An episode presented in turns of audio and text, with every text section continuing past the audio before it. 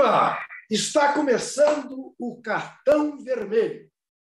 Estreando o Cartão Vermelho com José Trajano e comigo, num dia especial, no Dia Internacional da Mulher, que é um dia de festa por tudo que as mulheres têm conquistado. Mas mais que um dia de festa, é um dia de lutas, porque as mulheres ainda são absolutamente prejudicadas por preconceitos, por violência e ainda não ocupam o espaço que merecem na sociedade mundial. Na brasileira, então, nem se fala. Basta dizer que 1.319 mulheres foram vítimas de feminicídio no Brasil em 2021. A cada sete horas há um feminicídio. A cada dez minutos há um estupro. Na representação parlamentar, pelo mundo afora, o índice é de 25%, no Brasil é de 15%. Portanto, hoje é dia de luta das mulheres, de todos aqueles que não são misóginos, enfrentando um governo que a gente sabe é tão misógino que, quando fala de mulher, fala para falar mal.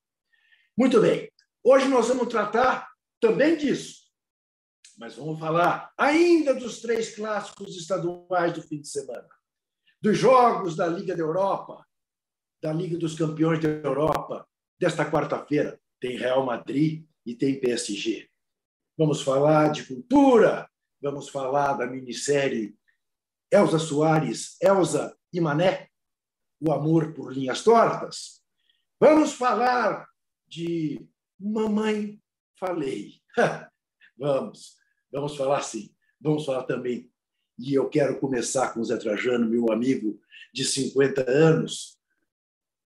Se ele tivesse que escolher um dos três clássicos, do sábado, São Paulo e Corinthians, do domingo, Flamengo e Vasco e Atlético e Cruzeiro, qual clássico você escolheria? E se escolher o majestoso, já vai ser para me irritar. Pode começar. Olá, Juca. Olá a todos e todas. Olha, aos 75 anos e quase 60 de profissão, nunca imaginei estar começando um novo programa, num novo formato, ao lado do meu querido amigo Juca Kifuri, de mais de 50 anos. Estou mais velho que o Juca, é bom que se diga. Olha, Juca, o cartão vermelho vai ter, aliás, vai ter cartão vermelho no final do programa, né? Porque o nome cartão vermelho se justifica porque vamos dar cartão vermelho para quem merece. O fim de semana eu assisti Atlético e Cruzeiro. Vi um pouco de São Paulo e Corinthians. Mas eu gostaria mesmo, se eu pudesse escolher, eu gostaria mesmo, se fosse puder, se eu pudesse ter direito a sonhar, haver um América e Bangu, que não se enfrentam há anos e anos e anos. Você sabe como é conhecido o clássico América e Bangu? Não. Não, não sabia, não? O clássico bisavô. Clássico é. bisavô. É. Porque tem o clássico vovô, que é Fluminense e Botafogo, e o nosso querido Tares Machado, editor de esporte do Globo, me entrevistou esse fim de semana, fazendo uma matéria dos clássicos que desapareceram. Tinha o clássico da Leopoldina, o clássico não sei mais o quê, e o clássico bisavô. Então, se eu pudesse escolher, não seria nenhum desses que você falou aí, nem Real Madrid PSG de amanhã.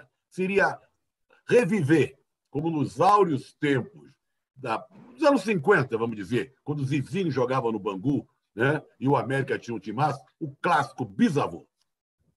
Você sabe que eu achei que você ia falar de Manchester City 4, Manchester United 1, que foi um jogaço de bola na, no sábado. Mas olha, América e Bangu se um dia tiver de novo, você me convida, eu vou com você. Porque não, realmente é o chamado. É o futebol eu tô, raiz. Eu estou com, né? é, eu tô com 75, eu tenho um bom tempo pela frente, mas não sei se esse bom tempo será suficiente para esperar o América e Bangu. Né? Ô, Juca, nós temos enquete no programa de estreia de hoje, não temos? Eu, eu, eu ia exatamente falar disso agora. Duas coisas para você participar da enquete, que é muito singela, sobre futebol feminino. Você gosta? Você não gosta? Você adora? Você detesta? Responda para a gente. para a gente ter um termômetro de como é que você vê o futebol feminino. Eu cada vez gosto mais, até porque, cá entre nós, o Corinthians manda nessa área na América. Muito bem. Aliás, e também tem uma coisa. Começou, começou agora o Campeonato Brasileiro Feminino, já Sim. teve a primeira rodada, né? Sim, e Corinthians e Bragantino foi um jogo duríssimo, 2 a 1 um, para o Corinthians de virada. São Paulo tem... e Flamengo, 1 um a 1 um. Isso, isso, não, vai ser um campeonato fantástico, fantástico. Eu, eu cada vez gosto mais. Tirante, eu acho, tirante as goleiras, porque o gol é muito grande e a estatura das mulheres ainda é uma estatura naturalmente menor do que a estatura dos goleiros homens, mas de resto a gente vê belíssimas jogadas. E uma outra coisa que você pode fazer sem cerimônia é dar o seu like, porque parece que esse tipo de programa se alimenta muito disso. Eu não gosto de ficar pedindo, embora no posse de bola me obriguem. Mas, enfim, uh, Zé, eu vou te dizer uma coisa: dos três clássicos, o que eu gostei mais, e aí sem nenhuma brincadeira, foi exatamente o do Mineiro, com 53 mil pessoas. E que coisa maluca, né? Ô Zé, me lembra uma coisa. Eu até outro dia perguntei isso, ninguém soube me dizer. Aquela velha expressão, clássico é clássico e vice-versa, que se presta na perfeição, tanto para Flamengo da Série A como uh, uh, Atleta, contra Vasco da Série B e Cruzeiro da Série B, clássico é clássico e vice-versa. No Google se atribui ao Jardel e ele diz que não. Mas não é uma frase do Laci, aquele jogador do Atlético Mineiro, não foi ele que disse isso. Você não lembra? O Laci foi um jogador cestroso, né? um meia, que era Isso. né? um bom jogador, Isso. o Laci. Mas também dizem, dizem, porque colocar na boca do outro era sempre fácil, né? Que teria sido Claudio Miro, o tanque do Internacional. Mas eu acho Sim. que não, porque o Claudio Miro é mais para cá, o Laci eu acho que é um pouco mais antigo. De qualquer maneira, falando dos clássicos, clássico é clássico e vice-versa, eu vi esse clássico aí e houve um pênalti fajuto. Ah, um pênalti, no, pênalti no Rua. Aliás, esse fim de semana foi pródigo e pênaltis que não aconteceram, ou não foram marcados. Alguns não aconteceram e foram, como esse caso do pênalti no Hulk, né, Juca? Não, sem dúvida. Aliás, pior do que esse pênalti no Hulk foi no jogo anterior, Atlético e Atlético, no fim do jogo, Atlético, no fim do jogo, também inventaram um pênalti para o Galo. olha, é claro que o Galo é um time que tende a sofrer mais pênaltis, porque é um time muito ofensivo, entra muito na área. Mas o Galo tem sido muito beneficiado pelas arbitragens. Eles, o Atlético Mineiro domina ali a Federação Mineira, tem lá a MRV, muito poderosa. O Cruzeiro está penando com, com o Galo. Ronaldo Fenômeno já está pondo a boca no trombone, porque não está fácil. Assim como os dirigentes do Vasco, porque foi pênalti também, a bola no, no, na área, né? No, do Vasco e Flamengo. Pois é, mas eles acabaram indo à Federação Carioca e chegaram à conclusão que não foi, né? Que bateu no rosto mesmo a bola. É. Foram convencidos pelo VAR. Foram convencidos. Juca, esse Enfim. VAR tem poderes incríveis, né? Não, opa, no Brasil, então, nem se fala. No Eu só Brasil, queria voltar então, ao futebol feminino para cumprimentar a Renata, narradora da Globo, que conseguiu a proeza de narrar um jogo na TV Globo. E para as meninas, as moças lá da, da ESPN, que narraram, foi um, um trio, pela primeira vez, um trio narrando o jogo do Porsche, do clássico do Mancha, de Mancha e Mancha. Né? Então, cumprimentar as, as protagonistas, né? a Renata, pelo lado da TV Globo, e as três meninas lá na ESPN. Agora, ô Zé, Amanhã, Real Madrid e PSG. PSG na frente, 1 a 0 em Paris, a duríssimas penas. O que você espera desse jogo? Ah, eu espero aqueles grandes jogos, sabe? Porque há uma diferença grande entre assistir um jogo é, europeu e um jogo aqui na nossa terrinha, né? A velocidade, o ritmo. E como é um jogo decisivo, porque esse é, porque essa rodada é a rodada decisiva. Já houve a primeira, a primeira perna, agora é a segunda perna. Quem se der mal, já era. Não vai para as quartas de final. É um jogo que eu não vejo favorito. Não vejo favorito. O... Mas tem 1 a 0 a favor do, do, do, do PSG, Mbappé e tal. Olha, eu estou torcendo para o Real Madrid. Aí então, tem que perguntar dizer... por quê? Por quê? Né? Seria uma boa pergunta, né? Não com bronca de ninguém, não com, com, com ser contrário ao Neymar. Ao... É porque o Real Madrid vem de longe. Como diria um engenheiro, governador de dois estados que eu gostava muito, Leonel de Moura Brizola, eu tive um time de futebol na minha adolescência, o São Bento Futebol Clube, que jogava de manga comprida lá no Rio de Janeiro, no maior calor, em homenagem não ao Santos, ao Real Madrid, veja você. Então, como o Real Madrid está na minha memória afetiva do futebol, com Pusca, de Stefano, até o Canário, foi jogador da América, o Rento, ponto esquerdo, que morreu recentemente, Del Sol, Copá, eu, eu trago comigo, assim, dia do coração futebolístico aí do Real Madrid. Apesar é, então... de ter sido o time do Franco. Né? Aí não tem, tem esse lado também, é, perverso. É. Digamos que ele não tem culpa do, do Franco torcer por ele, como o Palmeiras não tem culpa de o outro maluquete torcer por ele. Olha aqui, é, eu vou dizer uma coisa para você que você talvez me chame de herege. Mas herege. olhando. Eu vou olhando, chamar antes, herege. É, eu, eu, eu olhando para este jogo, me coloquei a seguinte questão. Se eu tivesse que escolher hoje para o meu time entre Vinícius Júnior e Neymar, eu escolheria Vinícius Júnior. E você? Pensando para frente, né? O Vinícius Júnior. Agora, tem que ver também o seguinte, né, Ju? O Vinícius Júnior do Real arrebenta. Arrebenta. Na seleção não aconteceu isso ainda. Teve lampejos, alguns lampejos, nas poucas oportunidades também que teve. Né? Nas poucas oportunidades. Agora, com o ponto de interrogação, aí eu coloco a pergunta para você, em relação a esse jogo e aos dois times, Real Madrid, PSG, não é nem o Neymar, nem o Vinícius Júnior, nem o Benzema, nem o Mbappé. É o Messi. É.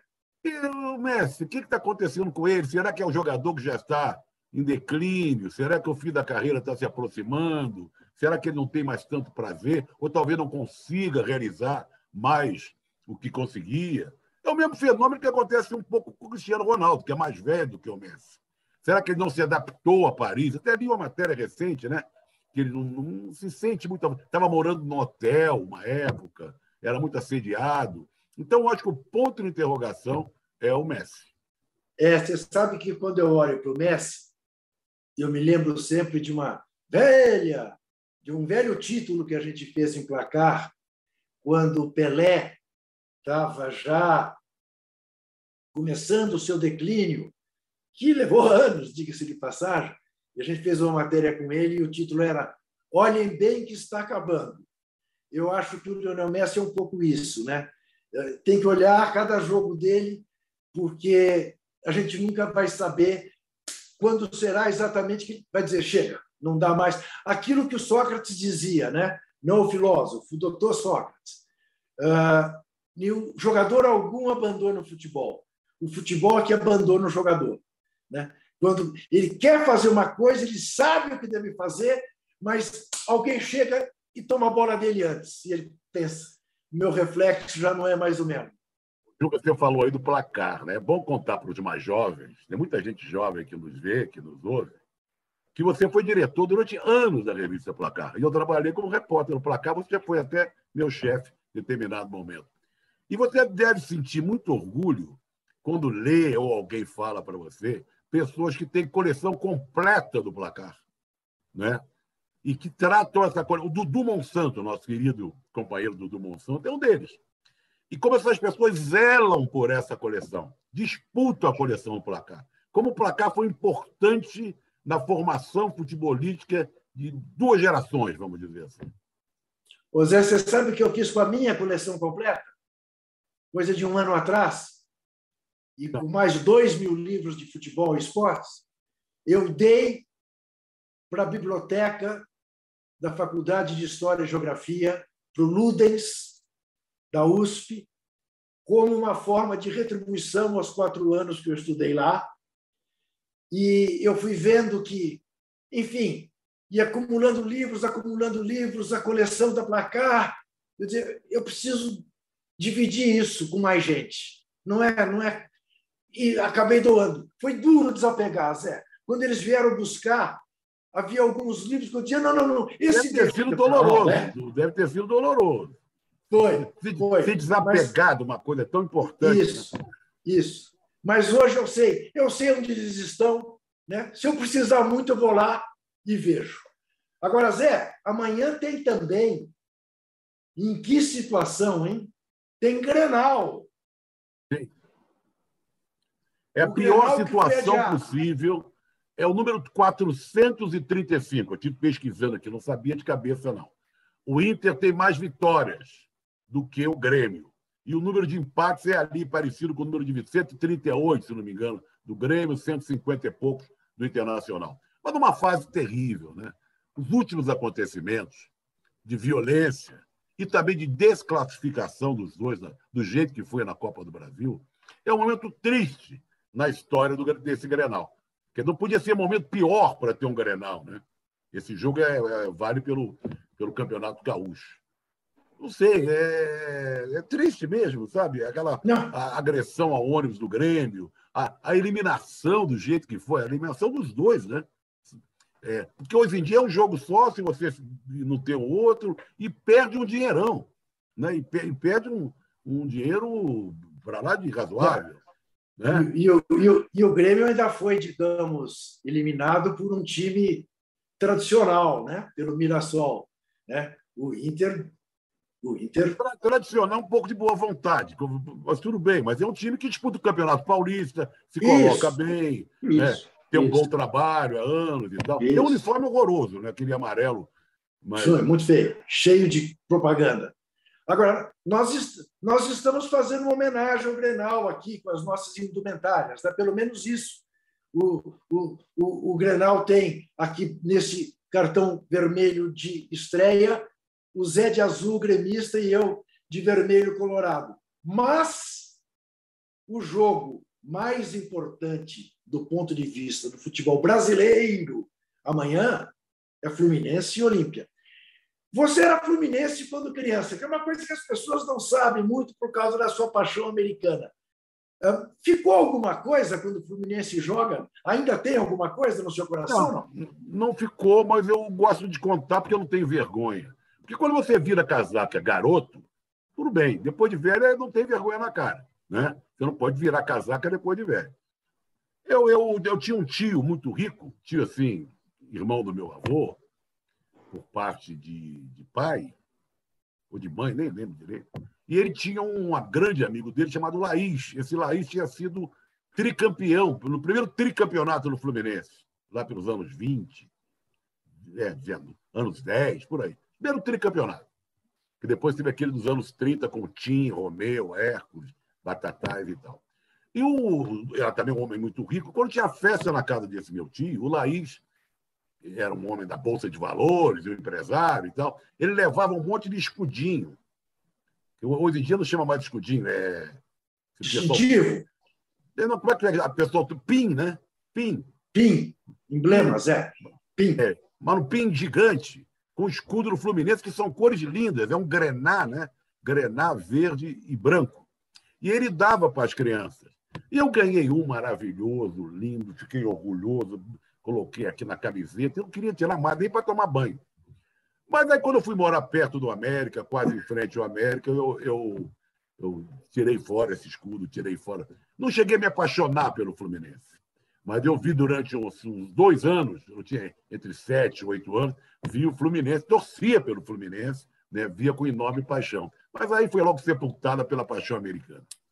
Agora, o jogo amanhã é complicado, né, Zé? Porque o Olímpia é osso duro de roer, né?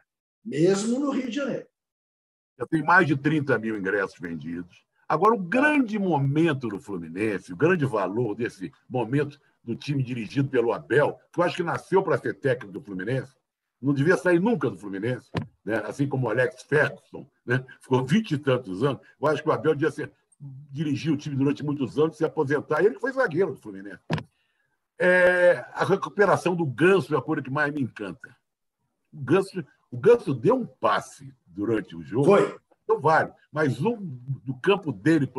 E um time mesclado com bons jogadores jovens e uma velharia lá, os mais rodados, que estão dando um gás legal para o Fluminense. O Fluminense tem o William Bigode, tem o Felipe Melo, tem o Cano, tem o Fred, tem o Fábio Goleiro. Está dando certo.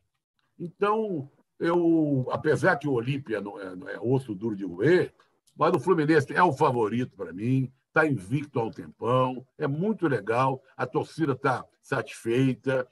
O jogo vai ser no Newton Santos, né? porque o Maracanã, pela nonagésima vez, está sendo, a grama está sendo replantada. Isso. Coisa. Agora vamos pôr a grama do, do estádio do Corinthians lá, para ver se resolve. Olha aqui, tem um superchat aqui que vale a pena ler. De Lorde do Abismo, e é o nome dele mesmo. Diz ele: adoram falar do Fluminense, da portuguesa, mas ninguém diz que o América foi semifinalista em 86 e retirado da Copa União em 87 e nunca mais foi o mesmo. É verdade. O América foi o terceiro colocado naquele. O América e o Guarani foram muito prejudicados pela Copa União, porque estavam entre os quatro primeiros e acabaram uh, não sendo chamados, não sendo convidados para a Copa União. Agora, Zé, a minha história com o Fluminense é uma história absolutamente maravilhosa. Eu conheço e gostaria que você contasse, porque é, é, é muito interessante. Então, vou tentar contar o mais rapidamente possível. Eu tive uma tuberculose ganglionar aos seis anos de idade e fui me tratar na casa de um tio que era médico em Ilhéus, porque a temperatura lá uh, favorecia cuidar meu tio Pacheco. E quando cheguei em Ilhéus, no dia seguinte eu já estava sem febre. E ele me disse: o Fluminense vem jogar aqui em Itabuna e eu vou te levar. E eu fiquei na maior alegria. Eu nunca tinha ido a um estádio. Fiquei na maior alegria. Eu não sei se por excitação ou não, dois dias depois a febre voltou. A febre voltou quando o tio Pacheco chegou em casa e minha tia Esther disse: o Juca está com febre. Ele foi lá, me disse: meu filho, infelizmente, não vamos poder ir ao futebol no domingo. Eu fiquei para me acabar. Ele percebeu e disse: Mas eu vou te fazer uma surpresa. No domingo de manhã, eles me acordam, falam: Vem para a sala. Eu chego na sala, tem um monte de homens, adultos. Era o time do Fluminense. Eu fui para o colo do Castilho, do Tele Santana, do Escurinho, do Evaldo. Era Pinheiro, era uma coisa. Bom, aí ganhei um distintivo do Fluminense talhado em madeira, um caderno do Fluminense. E anos depois, é, eu fui entrevistar o Tele e o Castilho. O Tele sabia dessa história que eu tinha contado para ele na Copa de 82. O Castilho não. E eu perguntei para o Castilho: Castilho, no tempo de vocês, vocês costumavam ir fazer visita em hospitais ou crianças doentes? Ele disse: não, era pouco frequente. Mas teve um caso, né, Tele, de um menino paulista que a gente foi ver, acho que na Bahia. Aquele menino deve ter morrido, porque ele estava muito fraquinho. Aí eu olhei para ele e falei: não, Castilho, aquele menino sou eu. Zé, ele levantou, era no programa de placar da Abril Vídeo. Ele levantou, caiu fio do microfone. Começou a chorar, tive que tirar o programa, pedir um intervalo. De tão bonito história é muito bonita. Castilho, é. que infelizmente depois se atirou pela janela, morreu. Atirou, né? Agora, toma uma correção aí que eu vou fazer no seu, no seu relato. Não deve ter sido o Evaldo, deve ter sido o Valdo.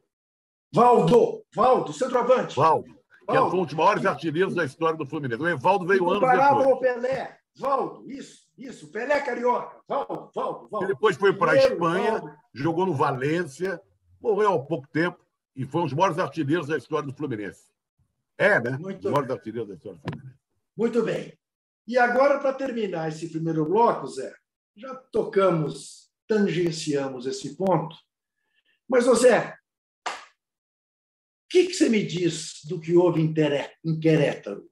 Aquele jogo entre Querétaro e Atlas, aquelas cenas de selvageria, de torcida. Cada vez está mais claro que tem envolvimento com quadrilhas de traficantes, né? que tinha ali transcendia o futebol. Mas que coisa, Zé? Onde vai parar isso? Semana trágico o futebol, porque teve lá essa loucura mexicana, que eu acho que concordo com você. O México tem um envolvimento de traficantes, quadrilhas que mandam de corta a cabeça fora, né? E colocam num saco e manda para casa do, da família. É, e tivemos aqui Cruzeiro e Atlético, morreu gente. Tivemos confrontos entre torcedores do São Paulo e do Corinthians. Teve um bebê que caiu na linha do trem, veja você, fraturou a cabeça. Né? Tivemos problemas no Paraná. Mais uma vez, antes um pouquinho, confrontos da torcida do Náutico com os jogadores. Mas o aconteceu lá no México, eu acho que tem. As pessoas, de modo geral, vamos puxar mais que o Brasil, estão sendo alimentadas né, por esse ódio que, que é uma espécie de uma nuvem né, que anda por cima de todos nós, essa nuvem carregada né, de enxofre que, que é colocada lá, pulverizada pelo governo que nós temos, que alimenta o ódio, a cisânia, que estimula o uso de armas, que, que incentiva o confronto. Então, eu acho que tudo tem. Agora, a desigualdade é muito grande, né? a falta de emprego é muito grande, é, a perseguição aos, aos jovens é, negros, principalmente das periferias, a falta de acesso a, a uma série de coisas que você poderia ter. Há uma, uma, eu estava lendo uma estatística que o número de, de jovens, que eles chamam até, tem uma, tem uma, uma nomenclatura, que nem nem, né, que não estuda nem trabalha, que é muito grande. Então, o nosso país é muito, passou, não é de hoje que é muito violento, mas cada vez está mais violento, porque há um estímulo para isso. Somado, o que, que leva a isso? A impunidade também. Né? Há uma polícia super violenta. A polícia militar do Rio nunca matou tanto. Né? Então, é, são, futebol fica difícil de assistir. Eu, por exemplo, não vou ao futebol em loco há muito tempo há muito tempo, porque nós trabalhamos com isso, somos vítimas. Eles sabem que você é corintiano, acham que eu sou São Paulino ou Santista, não sei, e partem para agressão. É uma coisa muito. Você não pode ir a um jogo com a camisa de, do time de futebol, que era a coisa mais prazerosa que tinha. Você ganhava. Porque o futebol foi feito para você ter prazer. Futebol era, era carregar de poesia, de um conteúdo né, é, é assim, porque você escolher um time para torcer vinha do, do, do, berço, né? Porque seu pai, você torceu por um time que seu pai torcia, o seu irmão, o seu tio, o seu Isso. vizinho, uma pessoa que você respeitava. A primeira camisa que você ganhou do, do seu time, sempre colocava aquilo como se fosse um altar. Coisa é impossível isso. É com muita tristeza. Agora, lá no México, o negócio é mais embaixo. Eu acho que pesa, sim, essa coisa de traficante, da droga, e aí a coisa extrapolou de vez. Lá extrapolou. Querétaro, se não me engano, foi o tipo que jogou, não sei se é o Ronaldinho Gaúcho. Ronaldinho Gaúcho. Ronaldinho Gaúcho. Ronaldinho jogou lá. Jogou lá. É isso aí.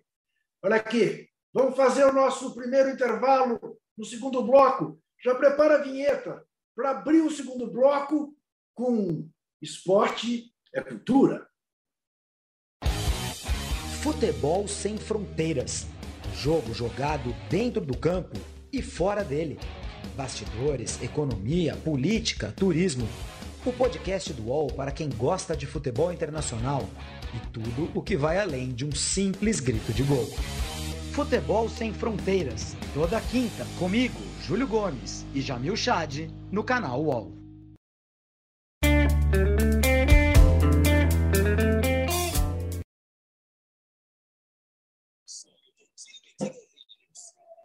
Muito bem, estamos de volta com o nosso cartão vermelho.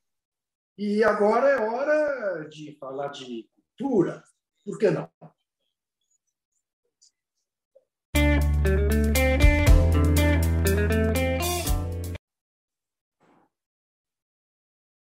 Está no ar desde a semana passada uma minissérie na Globoplay Elsa e Mané, o amor por linhas tortas. O amor em linhas tortas. Com depoimentos de Zé Trajano, de Zeca Camargo, de Rui Castro, Zeca Camargo, que fez a biografia de Elsa. Foi Castro que fez a biografia de Mané Garrincha. Depoimentos de Afonsinho, que jogou com Mané. Afonsinho chora de emoção ao falar de Mané. Depoimento maravilhoso de Chico Buarque de Holanda, que recepcionou Elza e Mané quando estava exilado na Itália. Depoimentos lindos também de Caetano Veloso. Uma beleza de um, uma minissérie, até porque conta a história da cantora do milênio, Elza Soares, e conta a história daquele que, para mim, para mim, é o segundo maior jogador da história do futebol mundial. Mané Garrincha. Eu não digo isso em discussões fora do Brasil, é, porque nego diz que isso é, vai achar que é pachequismo nacional. Eu não digo isso. Claro, tem o Messi, tem o Maradona, tem o Cruyff, tem tanta gente. É, mas no auge do Mané Garrincha, entre 57 e 62, para mim, só Pelé fez mais. Mas é a minha opinião. Apenas a minha opinião. Não sei a do Zé, vou perguntar. É, o Zé conhece essa história, não apenas do Mané, como a história da Elsa. Mas eu queria começar a te ouvir sobre isso, Zé, pelo seguinte. A minha irmã, que você sabe, é especialista em música popular brasileira, gostou muito da série. Eu adorei. E fui falar com ela todo entusiasmado. Ela disse: Eu gostei também, muito, mas achei desequilibrada. Achei que ela homenageia mais o Mané do que a Elsa. E a Elsa, antes do Mané, já era muito Elsa. E isso não aparece. Eu não tive essa sensação. Você teve?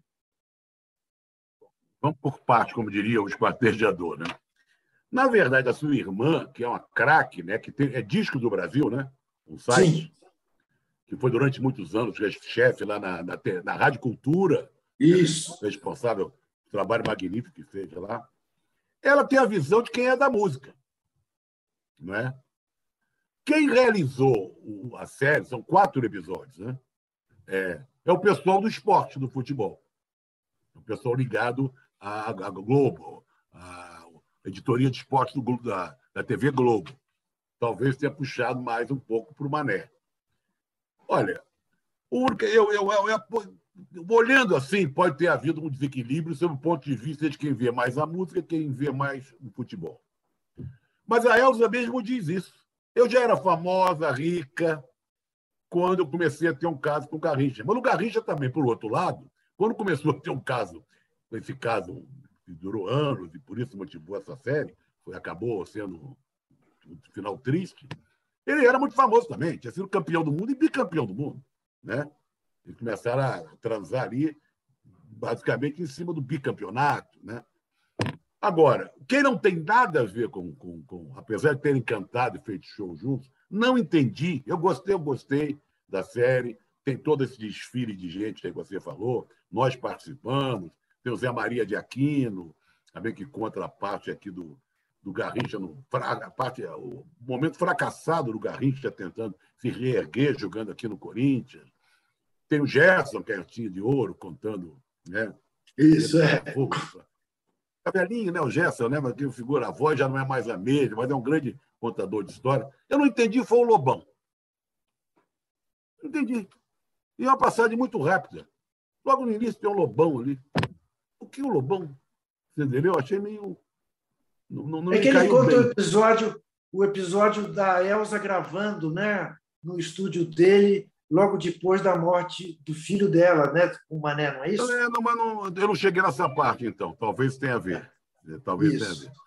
Mas, é olha, é, é interessante, curioso que a Elsa dá o depoimento, mas ela morre antes de ver o documentário pronto. Isso. Né? Isso. E que, que, que tem depoimento pouco tempo antes da morte dela, né? Ela conta o caso com Garrincha, a ida para a Itália, quando ela começou, que veio do Planeta Fome, ela cantando no programa do Ari Barroso. É, eu acho. Eu gostei, eu me emociono.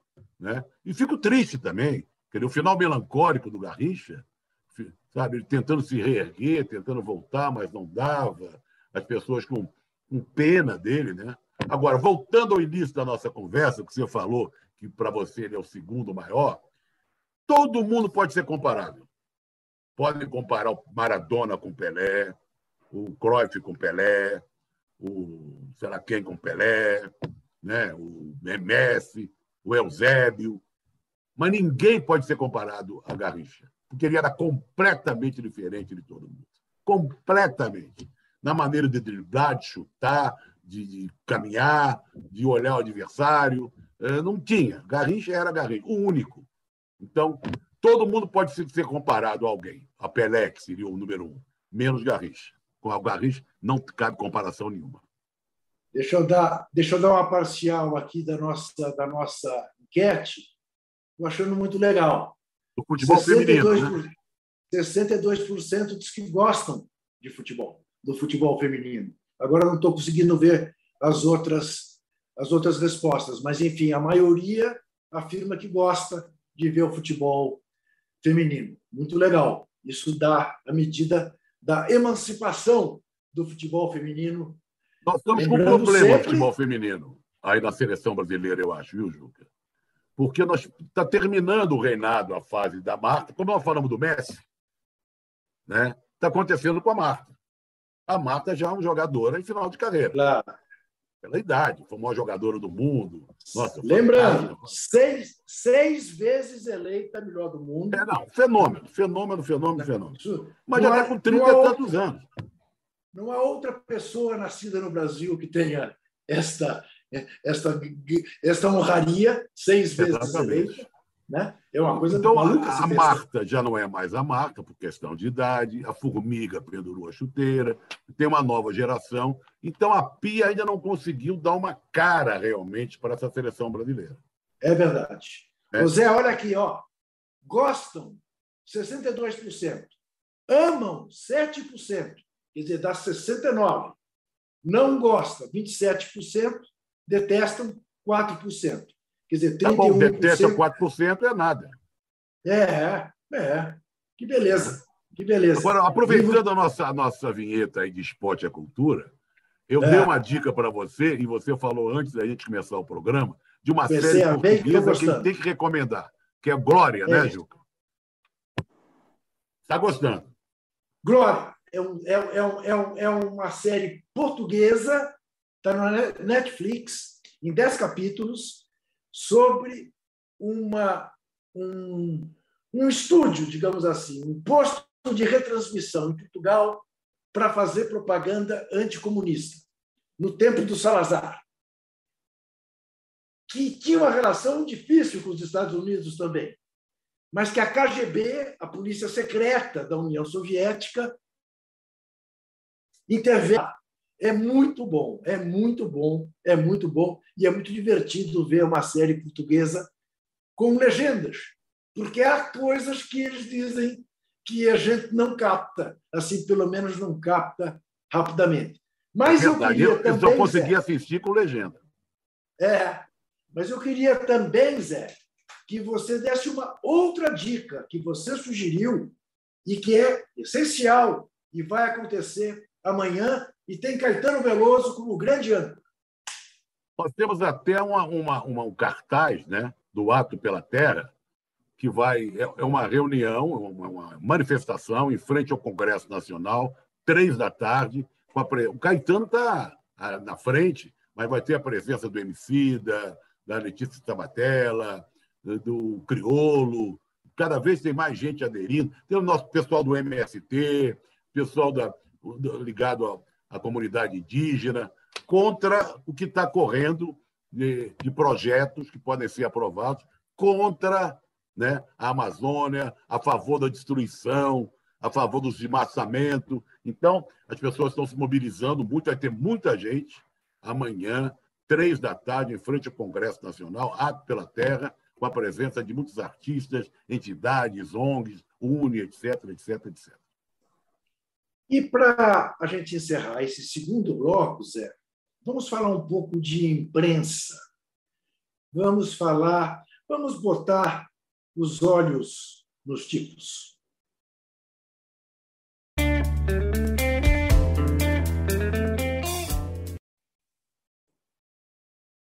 Eu quero me referir à magnífica carta escrita por Jamil Chad, correspondente do UOL, correspondente internacional do UOL, jornalista de primeiríssima linha, primeiríssima linha. Eu diria que ele, assim, é o De Bruyne da imprensa hoje no mundo, é o LeBron James, o Stephen Curry, é um, jogador, um, um jornalista extraordinário, Jamil Chad. A carta que ele escreveu a este, como diria...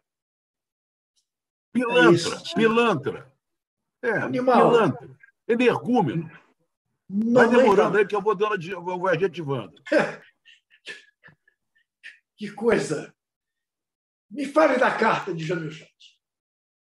Antes de qualquer coisa, eu sempre fui fã do trabalho do Jamil, querendo não sei como ele trabalha tanto. Ele nos orgulha, ele normalmente ele não para de mandar.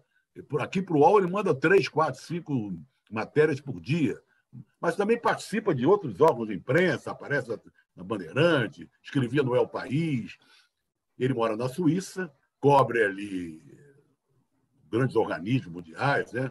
Ah, inclusive no esporte, o pessoal do COI, né? participou muito das denúncias feitas por você, pelo André Gênesis, sei lá o quê, eh, e outros em relação à FIFA, ao desmanso da época do Avelange, do Blatter, etc. Mas essa carta ele tirou de dentro. Né? Ele ficou tão indignado, tão indignado, que ele voltou no tempo. Então, ele, para espinafrar, para mostrar essa atitude desastrosa, covarde, safada desse Arthur Duval, Mamãe Falei, ele conta, ele, ele recupera viagens que ele fez pelo mundo afora, encontrando crianças, mulheres, em acampamentos de fronteiras, em guerras no Afeganistão, no Iraque, sei lá o que e tal. Então, é muito bonita, é muito bonita. E eu torço, Juca. Eu, eu li ontem, já tem 10 pedidos de cassação entregues lá na Assembleia Legislativa. Só que o corporativismo é muito grande. Né? Então, teria que perder o mandato. Esse, esse 135 anos se comportou como um, um, um jovenzinho calhorda. Né? Não é tão jovenzinho. Calhorda ele é, mas jovenzinho não é mais. Então, e eu sugeri diante de todo. Depois desse texto aí do, do, do, do, do Jamil, que, que, me emocionou, me emocionou muito, e encaminhei, que nós não, não, não votamos, eu só lancei a chama, de, de ele ganhar o prêmio Pulitzer de jornalismo, que é um prêmio dado todo ano pela Universidade de Colômbia, se eu não me engano, a, a escritor, a jornalista, pela ação é, desenvolvida durante aquele ano. Então, pelo trabalho magnífico que ele vem fazendo durante a guerra e antes, e também por essa carta que, que falou por todos nós, eu sugeri que o querido Jamil Chad seja merecedor do prêmio Pulitzer esse ano. E eu apoiei. Eu estou de pleno acordo. Eu, se tiver que votar no prêmio Pulitzer desse ano, darei também para Jamil Chad, extraordinário jornalista, figura da melhor qualidade, um amor de pessoa. Nós vamos fazer... música, eu, Juca, ele toca bem também. Ele é dentro tá Não, ele é... flauta. Ô Zé, ele é um cara de sete instrumentos. É impressionante. É, é impressionante. Só falta jogar futebol bem. O time dele não foi uma boa escolha, mas tudo bem, deixa quieto. Mas ele gosta do futebol, ele escreve muito sobre futebol também. Sim, sim, não. E eu estou brincando que a escolha do time dele não é uma boa escolha, porque ele é São Paulino. Ele torce para o time mais vitorioso da história do futebol brasileiro. Nós vamos fazer mais um rapidíssimo intervalo e voltaremos em seguida com o terceiro e último bloco, falando de política e dando o cartão vermelho. A gente tem um passado, mas em algum momento da história esse passado se perdeu, mas um teste como esse, ele não, não abre uma clareira na mata, ele abre uma avenida. Quatro exames de DNA. Eu acho que a galera não acredita muito nisso não, tá? Eu não tava muito... Eu falei, gente, será que o exame vai mostrar de onde eu sou? Uma busca. Quando chega um exame de DNA e me diz que eu sou 90% africana, a ciência está dizendo que ela é capaz. O passado se reconecta com o futuro. Como se fosse um, um desafio agora, falar irmão, é o seguinte: você tem Nigéria e você tem sua avó. Dá um jeito para você ligar esses dois pontos. Tá aí. Se tem uma política de ressarcimento, o Estado brasileiro podia fazer é esse. Um pacote de exame de DNA para todo mundo, para toda a população negra brasileira. Pericles, MC Carol, Eliana Alves Cruz, Yuri Marçal. Origens. Quem não sabe de onde veio, não sabe para onde vai. Assista no YouTube de Movidoc. Estamos de volta com o nosso cartão vermelho em dia de estreia, você sabe, toda terça-feira, às três horas da tarde. José Trajano e eu estaremos aqui fazendo este cartão vermelho no canal UOL. Você tem uma enquete para responder sobre futebol feminino, se você gosta, se você não gosta, se você ama, se você detesta. Você também pode dar o seu like, porque não vai cair o seu dedo se você der o like ao nosso cartão vermelho. E agora imagine vocês, nós que passamos esse tempo todo sem tocar em política, vamos falar de política. Vamos falar exatamente sobre esse espécime, que não tem qualificação, o Zé já adjetivou o suficiente, chamado Arthur, que eu uso sem o H, porque H é como começa a palavra homem. E esse, esse verme não é um homem. Né? Então, é o Arthur sem H mesmo, Arthur Duval. Ô Zé, transcende Arthur Duval, né? Quer dizer, o que ele falou sobre as mulheres ucranianas é, é perfeitamente adequado ao que é o tal do MBL, ao que é quem ele apoiou para a presidência, quem ele apoiou para governador de São Paulo, estamos falando de Bolsonaro de Dória, quem ele estava apoiando até anteontem, não sei se a partir de anteontem continua apoiando, porque agora o senhor Sérgio Moro rejeitou o apoio.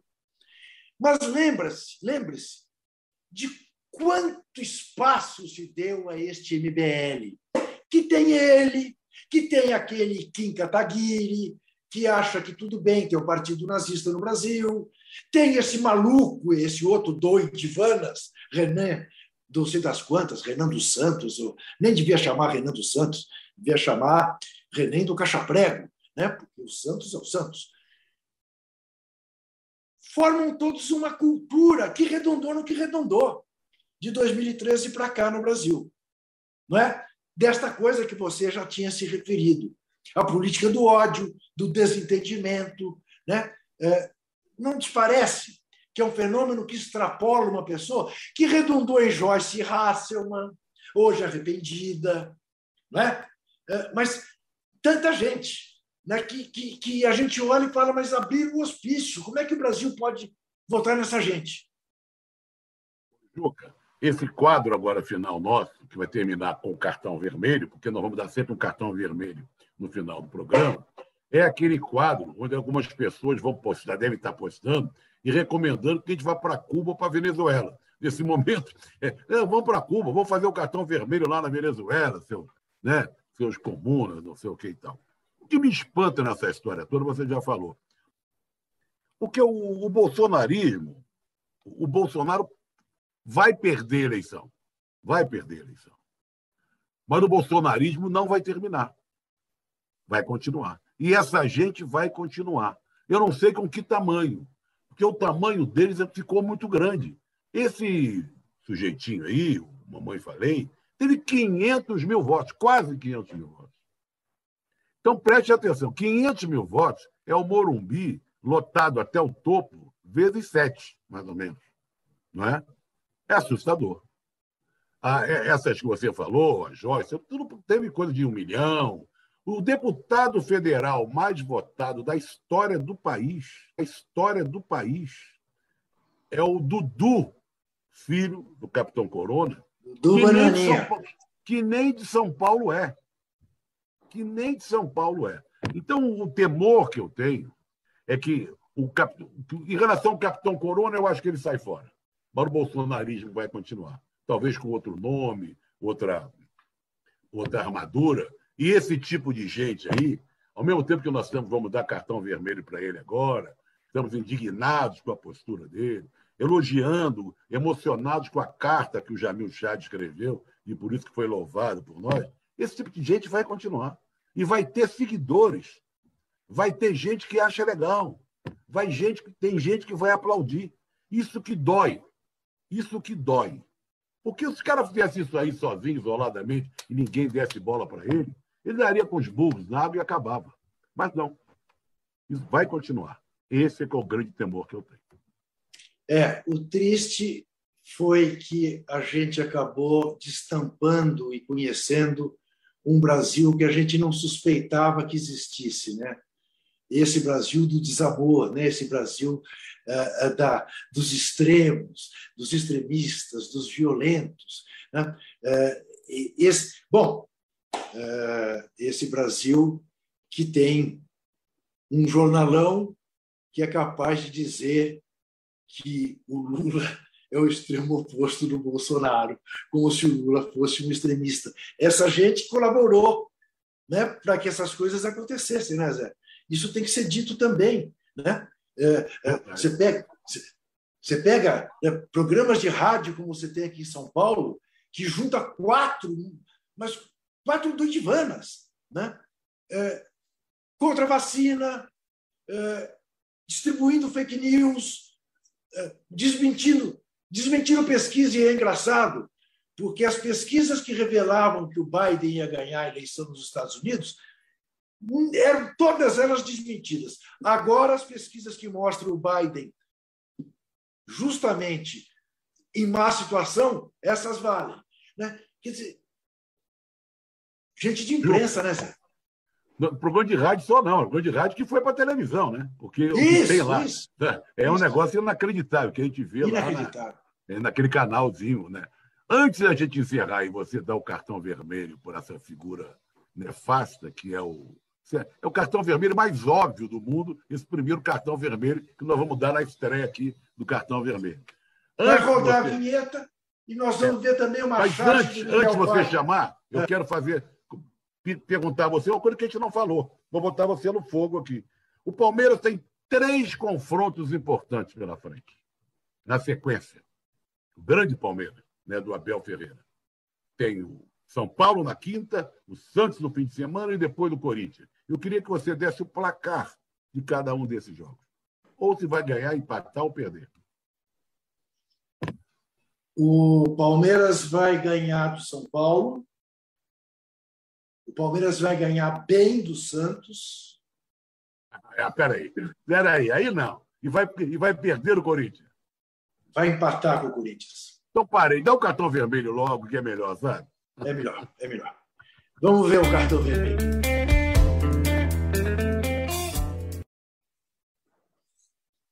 Evidentemente que o cartão vermelho vai para mamãe. Mamãe, caguei. Veja, a charge de Miguel Paiva, publicada no site 247. para, mamãe, eu não quis dizer aquilo. Mamãe, falei merda, mas falou e usou meu nome. Toma, é isso. A mãe dele deve morrer de vergonha de ter um filho assim. Palmada é pouco, palmada é pouco nesta bundinha sem vergonha.